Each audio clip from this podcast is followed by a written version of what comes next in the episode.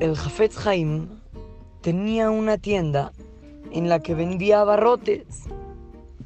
Él estudiaba un ratito y luego se iba a la tienda a trabajar porque él también necesitaba tener dinero. Pero, pues, como se pueden imaginar, el Jafetz Haim no era un vendedor ratero ni nada. Al revés, el Jafetz Haim todo el tiempo estaba fijándose en trabajar con rectitud. Eh, si el proveedor le traía algo de más sin querer, él se lo regresaba.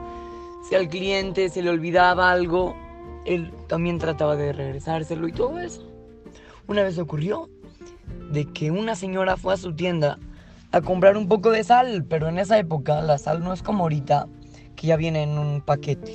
En esa época iba por una bolsa, a una pala, la llenaba de sal y pesaban cuánto pese. Lo que pese, eso es lo que tenía que pagar. Entonces, esta señora fue a comprar sal a la tienda del Jafetz Haim y ya luego se fue. De repente el Jafetz Haim se dio cuenta de que en la báscula había todavía un poco de sal que se le quedó a la señora. Y se preocupó muchísimo. Ahora, ¿cómo la voy a encontrar para regresarle esta, estos poquita, esta poquita sal? No sabía qué hacer, no sabía qué hacer. Trató de buscarla por todos lados. Intentó... Eh, eh, eh, y no encontró a la señora. Entonces, ¿qué hizo? No crean de que ya dijo, ya, no la encuentro, ya, ni modo. No, para nada, el Javetz Haim contrató a una persona y le dio un costal lleno de sal. Y le dijo, ve a cada casa de toda la ciudad y reparte un, un poquito.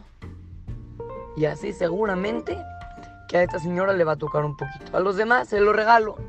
Y a esa señora le estoy devolviendo lo que se le olvidó en mi tienda. Niños, así debemos de ser cada uno y uno de nosotros. Fijarnos en tener rectitud. Fijarnos en, en hacer el bien. Pero no nada más hacer el bien así un poquito. Hay que tratar de, de hacer lo correcto con todas, todas nuestras ganas. Así es que, lo saluda su querido amigo Shimon Romano para Try to Go Kids, Talmud Monte Sinaí. Les recuerdo de que los Maasim también los pueden escuchar en el podcast o si quieren pueden buscar Shimon Romano en YouTube.